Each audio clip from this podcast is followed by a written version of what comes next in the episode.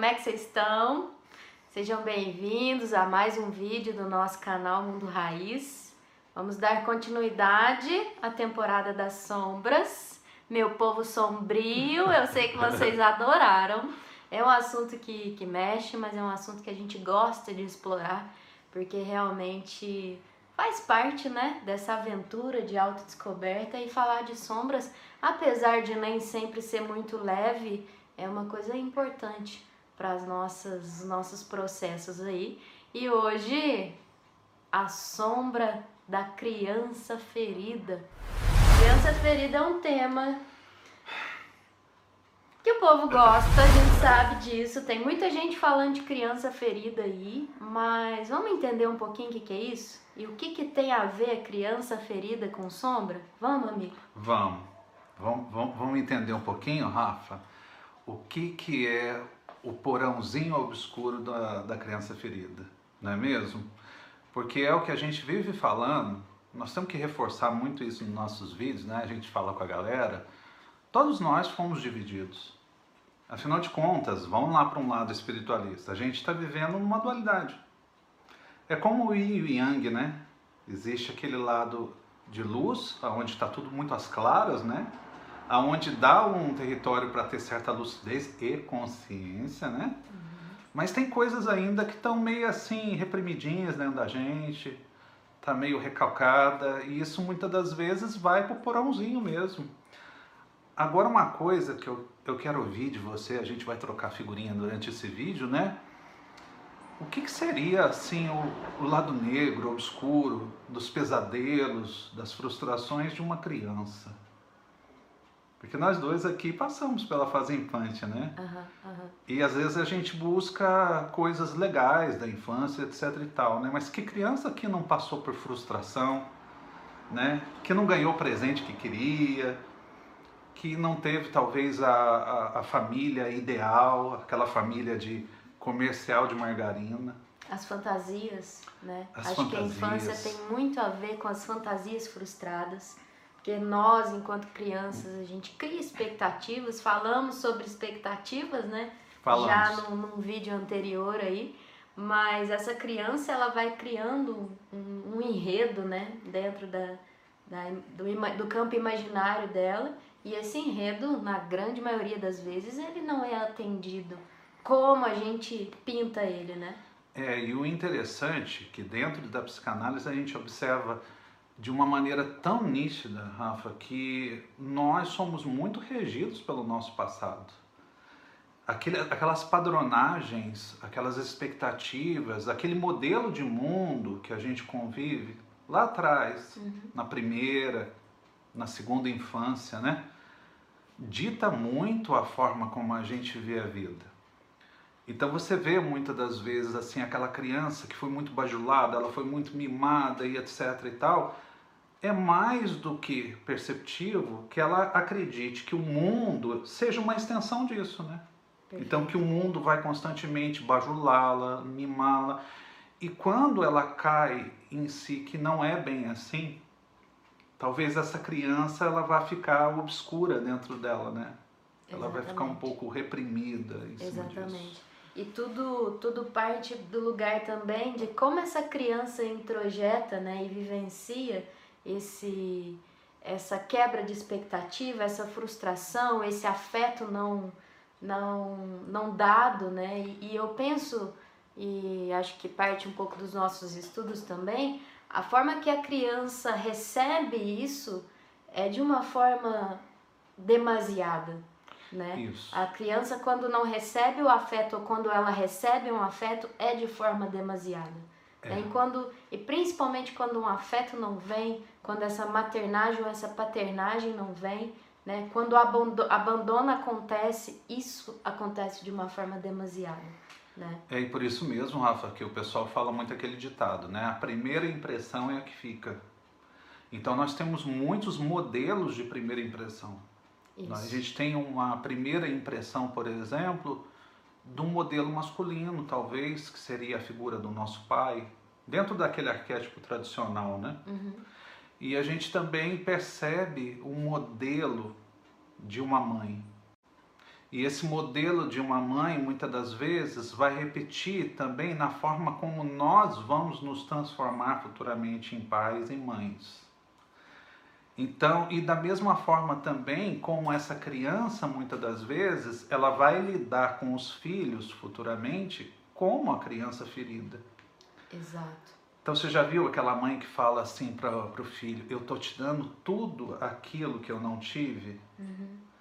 Tem uma voz de uma criança aí, né? Total. E de uma criança criando uma relação objetal com o seu próprio filho e dando para o filho, não o que o filho talvez queira, mas aquilo que a criança ferida dela talvez gostaria de ter né, tido anteriormente. Total. A expectativa que foi criada e que infelizmente né, não foi Isso. concretizada. A gente transfere né, para o filho. E vamos também para pegar aqui uma coisa mais abrangente e não só da questão dos filhos paridos, filhos biológicos, né, dos filhos que eu, que eu tenho, a mãe e o pai, mas a gente considera filhos tudo aquilo que a gente projeta na vida, manifesta na vida e tem que paternar e maternar, né? Um projeto também é nossos filhos, né? Porque vou, vou trazer para o meu contexto. Eu não tenho um filho, né? Um, uma criança, mas eu tenho vários projetos que dentro da minha condição de criança ferida não trabalhada até um certo ponto, eu não soube é, maternar e paternar os meus filhos, os meus projetos. Ficam todos abandonados ali. Da forma que a minha criança ferida, ela recebeu os afetos na vida, as relações na vida, né, que foi de muito abandono, hoje eu abandono a maioria dos meus projetos, que são os meus filhos. Tudo aquilo que a gente manifesta, né, e tem que cuidar, tem que zelar, tem que colocar foco, disciplina, né, tem que, que, que organizar são os nossos filhos, não é, não é um pouquinho disso também? É muito Para dessa... abranger, porque a gente vai falar da sombra dos pais, especificamente das crianças, dos filhos, crianças, mas aqui vamos abranger um pouquinho isso, né? É, e, e você falou muito bem sobre essas questões das relações objetais e das relações situacionais, né? Uhum. Porque isso tudo está dentro da, da, da vivência. Então, muitas das vezes eu estou me relacionando com um objeto, mas na verdade a relação com este objeto é uma relação, como que eu posso dizer, simbólica. Então talvez eu, eu vá cuidar demasiadamente de um carro, mas esse carro parece que representa um algo a mais do que um carro, né? Exato. Mas de um deslocamento, né, dessa criança. Exatamente, um deslocamento da criança. Né? Isso. E da mesma forma também, o Rafa, a questão da, da sabotagem, né? Total. Quando este objeto já não cumpre mais essa função, ou ele começa esse objeto a manifestar alguma coisa que está em desacordo com essa história, eu simplesmente o abandono. O né? abandono, porque foi a forma que eu aprendi a lidar, a lidar, né, com esse com esse afeto. Então, ou seja, ou a gente vai deslocar, né, aquele desejo para um objeto externo, ou a gente vai usar né, da, dos afetos da mesma forma que a minha criança aprendeu. Que é, Exato. é, né? É. E é igual a gente observa no, no Pequeno Hans. Fala um pouquinho é, do Pequeno Hans para a galera entender. Isso, né? Porque o Pequeno Hans foi o contato que o Freud teve, acho que muito mais indireto, porque o contato com o pequeno Hans não foi diretamente com foi o com Hans, os pais, né? É, foi principalmente com a figura paterna, né? Mas o menino Hans, ele desloca ali todas ali as angústias dele para a figura de um cavalo. Então, ou seja, a relação com o pequeno Hans, né, com o cavalo, era uma relação com o próprio pequeno Hans. Isso. O cavalo era uma forma de pegar e deslocar justamente os aspectos fóbicos, né, meu? Uhum. Os aspectos indigestos, não é mesmo? E olha para você ver, Rafa, como é que a gente às vezes está escolhendo um filme para assistir, um livro para ler, que é uma extensão de nós mesmos. Exatamente. Que é um lado sombrio, né? Exatamente. Nosso mesmo, né? Olha quantas pessoas, por exemplo, pegam e se identificam com personagens de filme. Então, assim, eu não sei porquê, mas eu gosto de assistir filmes com muito sofrimento, com muita lamúria. Eu tenho uma certa resistência de ver filmes muito românticos. Eu acho que aquilo é muito meloso, né? Uhum. E, e, na verdade, muitas das vezes, é uma criança que não teve, né? Esse mel na vida, né? Ela teve mais foi o fel, né? Total. Teve o veneno ali. Total. E quando ela olha para esse filme, essa criança sombria, né? Isso. Essa criancinha triste, pirracenta ali brota e fala: Eu não gosto desse filme. Isso, é onde, eu não me permito. É onde está a nossa zona de conforto, né? Você, você me descreveu, eu odeio, odiava, acho que eu já melhorei um pouquinho, filme romântico. É, teve um ato falho aí, né? Ainda há um pouquinho né, de indigestão, né? Ainda há indigestão, a minha família entende bem isso. Esse, esses filmes, né, eu, eu chamava de filme ranhoso, aquela aquele final feliz demais pro príncipe e pra princesa. Eu odiava isso, porque não é, é, é, o que me incomoda, eu não sei o que é isso, né? A minha criança não sabe o que era esse afeto, tanto de não visualizar isso na relação dos pais, né, que não houve, como também de não receber esse afeto, essa essa coisa gostosa do amor, né, de ser desejado e tudo mais. Então a minha zona de conforto é no lugar onde tem um final muito triste, onde tem um abandono, né? E aí a, a gente vai para entender o deslocamento. Quais os lugares onde eu me sinto confortável hoje? Na montanha alta, uhum. né? É, é, árido, campos áridos, sem muito, sem luz, sem muito conforto, né? Ali é. eu me sinto na minha zona de conforto. Então olha que, que bacana isso. É. E olha que bacana a gente entender essas relações objetais, né, esses deslocamentos, que aí a gente vai também entender por que, que é importante ir além, né, olhar além do objeto para o qual eu estou eu, eu deslocando. Vou, vou usar um exemplo de, de terapia, né, de, de, de terapias que focam muito nos sintomas. Então, ali no caso do, do, do, pequeno Hans, se focasse no cavalo, da relação dele com o cavalo, e trabalhasse ali, ah, então vamos entender o que, que é o Hans com o cavalo, e aí poderia até trabalhar o medo dele com o cavalo, ele passaria a ter uma relação melhor com o cavalo, mas aquilo ia deslocar para um outro objeto ou para um outro animal, que a questão não era o cavalo. A questão era o, o afeto que ele estava colocando naquilo. Né? Então a gente vê muitas terapias hoje que alguém chega com determinado medo, tem o medo de, de barata. Ah, então vamos colocar a pessoa para lidar com esse trauma, ela de frente com a barata, tô curada. Uhum. Tem, não tenho mais pavor da, da barata, mas isso vai deslocar para uma outra coisa. Porque né? muitas vezes a barata ela significa muito mais do que uma barata Exatamente, simplesmente. Exatamente, não é sobre a barata. Então entendem que não é sobre o sintoma, é como eu me relaciono e da é. onde está vindo essa relação dessa criança ferida. Eu vou te dar um exemplo disso, que eu acho que eu, eu captei um pouquinho a, a tua vibe.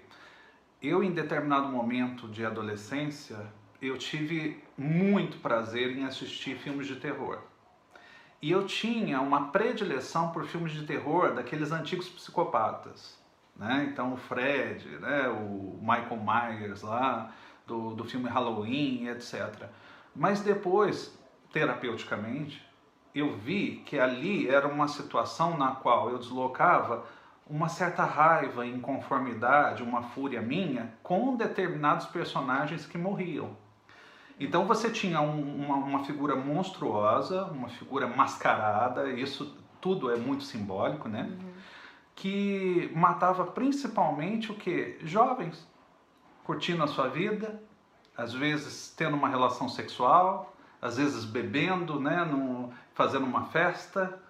E toda vez que eu via essa festa, essa bagunça, esse prazer que estava ali sendo destruído, uhum a minha criança ferida pegava e dava, sabe, palminhas para aquilo. Porque eu não era um psicopata, mas ele cumpria aquela função de me dar o, a, o, aquele gozo. O prazer de acabar com o prazer do outro. É, e, e até mesmo na linguagem lacaniana, né? A satisfação. Uhum. Não prazer, né? Mas a, a, aquela satisfação de ver aquele que tinha prazer de fato se ferrando ali naquele filme, né? Perfeito. É, é triste isso aí. E a gente uh, vê muito isso em alguns outros filmes, né, Rafa? Como Christine, o Carro Assassino, você já viu? Não. É legal isso Não, aí. conta pra gente. Isso, porque o filme Christine, o Carro Assassino, você tem um cara que ele tá inadequado, inapto para constituir uma persona social que seja eficiente para as necessidades dele. Uhum. Então ele é sempre o nerd, ele é o cara que não tem muita luz para atrair ali as meninas bonitas, etc e tal. E existe um determinado momento onde ele encontra um carro bem destruído, bem judiado, Uhum. e ele desloca para aquele carro o quê? A menina que ele nunca teve, a namorada que ele nunca teve. E ele batiza esse carro de Christine. Olha. E ele vai arrumando o carro e ele alisa a lataria do carro assim e fala: calma, agora eu vou, vou te ajudar, agora eu vou te trazer. E ao mesmo tempo também ali tem muito da, do lado sombrio dele. Total. Porque à à medida que ele olha para aquele carro destruído, ele também está se vendo destruído, né? Na, à medida que ele vai arrumando aquele carro, ele vai se consertando. E eu acho muito interessante porque a Christine, ela tem uma cor vermelha. Esse, esse filme é de quanto? Conta pra gente. Ah, é é do, do- acho que é do Stephen King, tá? O, o- parece que tem um livro, que o livro é mais antigo, né? Mas eu assisti já, já fazem algumas décadas isso aí. Perfeito. Mas é um filme assim que ilustra claramente que ali não era só um carro para ele. Uhum, uhum, Ali era ele destruído, uhum. ele se reconstruindo e ao mesmo tempo também ele constituindo ali uma figura de uma parceira, de uma amiga. Aí depois é evidente, filme de terror, né? A Christine vai tomar vida, né? Eita. E a, e a, e a, e a Christine vai se vingar por ele. Uhum. Só que ele vai estar sempre no volante da Christine. Uhum. Então é uma coisa meio dissociativa, né? Uhum, uhum. Aonde é ele mesmo que está cometendo os crimes, mas ali transvestido de Christine. Uhum. Tem, um, tem um filme atual também, você já viu ela? Esse não, não. É, ele, Legal. ele- Comenta ele- com a galera aí. Ele transfere para uma inteligência artificial, que é a inteligência que ele monta ali dentro da casa, né? E aí ele, ele joga todo o desejo, a paixão dele nessa, nessa inteligência artificial e passa a viver uma, uma vida amorosa, né? Com, Aham. com essa inteligência. Então é, so- é sobre isso também.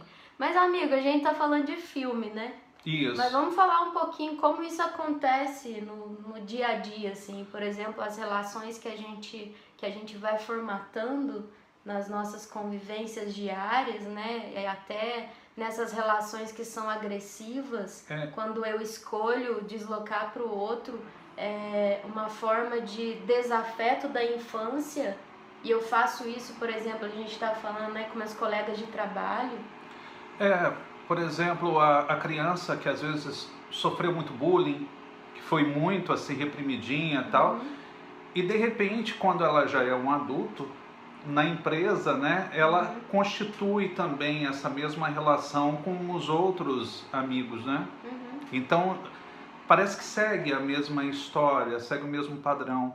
Inclusive, eu ia te falar uma coisa, Rafa. É, essa pequena criança que lá atrás talvez não teve uma mãe ideal, ou teve até mesmo uma mãe super protetora, e depois ela não vai escolher um marido, não vai escolher, por exemplo, uma esposa, vai escolher uma reprodução de uma mãe. Quantos homens, por exemplo, aí não querem uma mulher? Eles querem casar, parece que com uma mãe e cobram que essa figura, ó. É, galera, aqui, caminhão. ó, o bicho pega, o caminhãozão tava. ah, Deixa ele passar, eu acho que ele tá passando. É. Vai, vai, fazer um barulhão ainda aí. Eita. Ó. ah. Isso, acelera. Isso. Acho que foi, passou. Foi. Vai com Deus. Ou Mas- com quem você acreditar, né? Ai, amigo, tá ótimo. Tá bom, vamos lá. Mas a gente já tá batendo 20 minutos aí, mas Isso. eu acho que essa coisa da, da escolha do, do parceiro, dos relacionamentos, a gente pode até fazer uma série só de relacionamentos. Puxa Porque vida. tem muito pra gente explorar na- na- no parceiro ou na parceira que, que eu vou escolher, né? E como tem parte ou até muito da minha criança ferida nessa escolha. Muito. E aí é sempre aquilo, né? A gente vai repetição, repetição, repetição. Eu escolho a minha mãe Sim. para me relacionar, eu escolho meu pai para me relacionar. E isso, isso mexe muito. Eu acho que vale É. a pena uma temporada só sobre isso. Inclusive, Rafa, vou dar um testemunho pessoal meu, né? A, a minha mãe era aquela mãe assim muito zelosa com a organização das coisas. Não vou falar toque não, para ficar não ficar chato, né? Uhum. E na hora que terminava a brincadeira, os, os brinquedos não ficavam espalhados. A gente recolhia tudo e ela, inclusive, via se todas as pecinhas estavam ali, conferia bonitinho. Então era aquele momento de tensão. Cadê? Cadê a pecinha que está faltando aqui? Cadê eu não sei o quê? Isso ficou tão marcado na minha criança anterior que depois eu, sem querer, eu levei para as coisas. Então, de repente, o meu carro estragava, eu ficava ansioso até consertar o carro.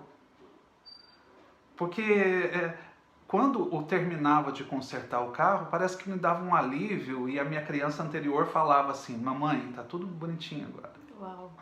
Eu não conseguia ficar com uma coisa estragada, rasgada, alguma coisa assim, porque era fruto de uma repetição, de uma reprodução desse meu passado. Você já teve também desses lances? Total, nossa, total. Eu, a forma que eu introjetei a maternagem é exatamente a forma que eu ainda não consigo é, levar essa maternagem para tudo que eu, que, eu, que eu crio, que eu coloco no mundo, mas também não consigo me maternar, né? Falando de mãe, falando das relações com a mãe. Então a mãe que eu tenho ainda interior dentro de mim é aquela mãe que, que, que liberou demais, aquela mãe que, que, que permitiu, né? Foi muito permissiva e não teve exatamente esse, esse outro lado, né? Não, Aham. foi, não foi a mãe provedora, não foi a mãe. Então eu ainda tenho essa mãe aqui. Uhum. Então eu, eu- tudo que eu faço eu ainda deixo, deixo tudo muito solto. E as minhas relações, as minhas relações afetivas ainda é com essa dificuldade de, de, de despender um afeto né, mais, Aham. mais, mais carinhoso, um afeto mais, né, mais É. cuidador, assim. Eu acho que eu comentei uma vez com você, né? O meu pai, numa certa época, ele estava construindo muito e estava pagando isso, pagando imóvel daquilo, etc e tal, e, e às vezes ele ficava bravo da gente ficar muito tempo no banho. E eu te falei que mesmo depois que eu cheguei na minha casa, eu estava pagando pelo meu banho, né? Chegava o tempo mais ou menos que era o tempo do meu pai e me dava desconforto. E parece que eu não conseguia seguir em frente naquele banho numa tentativa ainda daquela criança honrar o pai. Então, muitas das vezes a gente repete isso na nossa vida e gera esse desconforto que parece que a gente está desmerecendo eles em ser nós mesmos, né? Perfeito. A Então, gente- muitas das vezes essa criança, ela pegou e ela me freou. Ela falou assim: "Não, papai não gosta. Mamãe não não quer assim". Perfeito. A gente segue honrando, né? É uma forma de honrar nossos pais. Exatamente. É E uma forma de né? reconhecer, né? De demasiado amor É. ali. Mas vai ter isso, né, Rafa? Vai, Vai ter isso, galera. gente, calma, que calma o que- rolê é grande. O rolê das sombras vai ser gigante. É, mas então, fechando, né? Porque a Isso. sombra da criança ferida, quando eu vejo a imagem da sombra, quando eu penso o que que é a sombra, eu vejo exatamente essa criança mimada ali dentro, brincando nos espelhos, que os espelhos são as projeções que a gente vai fazendo nas relações. Como se, gente- se essa criança estivesse num quarto de espelhos interior e ela tá brincando com aquelas sombras e aquilo toma uma proporção gigantesca que oculta ela mesma Aham. e a gente vai vivendo, né, sobre a sombra dessa criança. E a gente não percebe, né, que numa, rele- numa relação eu tô repetindo, repetindo, repetindo Perfeito. aquilo que ela, da forma que ela introjetou, da forma que ela vivenciou, da forma que ela foi frustrada dentro do campo imaginário dela. E isso eu vou reproduzindo, Exatamente. né? Como é que você vê isso, assim? Então, para a gente fechar o, o- o raciocínio, né, eu observo a seguinte coisa: quem de nós não foi uma criança que teve tanto as suas realizações concretizadas, como também frustrado algum tipo de imaginário? Quem de nós, por exemplo, não tem uma lacuna, uma janela, um- um- algo sombrio, algo que está recalcado ali de trás. E muitas das vezes a gente pode pegar tá, e, e tomar dois tipos de atitude. Ou a gente tem um certo ódio, ranço de pessoas que têm o que nós não tivemos, ou a gente pode talvez encontrar nos nossos filhos a oportunidade de constituir na história deles uma história que não ocorreu com a gente.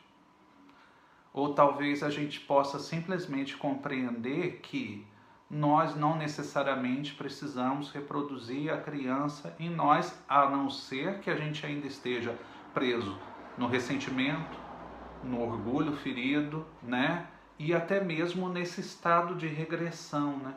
Exato. Para um, um ego infantil, para um ego pirracento, querendo que marido seja também papaizinho do meu coração, querendo que a esposa seja a minha mamãezona, querendo ser cuidado por todo mundo, querendo o elogio de todo mundo, ou querendo ferrar com a vida de todo mundo também, né? Porque tem criança também que é bruta, tem criança que gosta de quebrar, que gosta de gritar, Exato. que gosta de dar show e acredita que está se realizando dentro desse contexto. Está se satisfazendo, É, né? tem a criança que, sabe, que quer virar o palhaço da turma. Então, quando ele vira palhaço da turma lá e fica falando aquele tanto de coisa que você olha e fala, gente, mas que, que papel idiota isso, né? Uhum. Ele, na verdade, ele está encontrando na criança dele a forma que a criança fazia para chamar atenção. Nossa, perfeito, perfeito.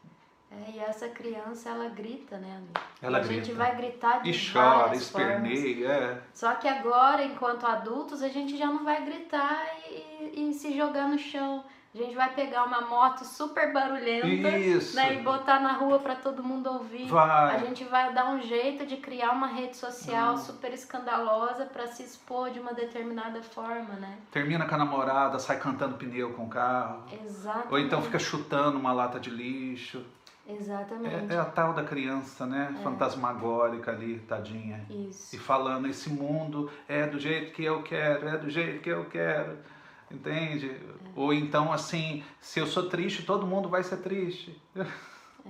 Nossa, amigo, 27 minutos. Isso, é, eu vamos- queria falar mais, mas eu acho que é isso então. Ou a gente vai trazer para um, pra, pra dizer você tem isso, eu não tenho, então você não pode ter, né? Exatamente. Ou a gente vai passar a nossa vida sendo norteada por aquilo que a gente não teve buscando, né? Eu acho que o caminho é olhar para essa criança, né? Reconhecer ela e falar, olha, eu estou aqui.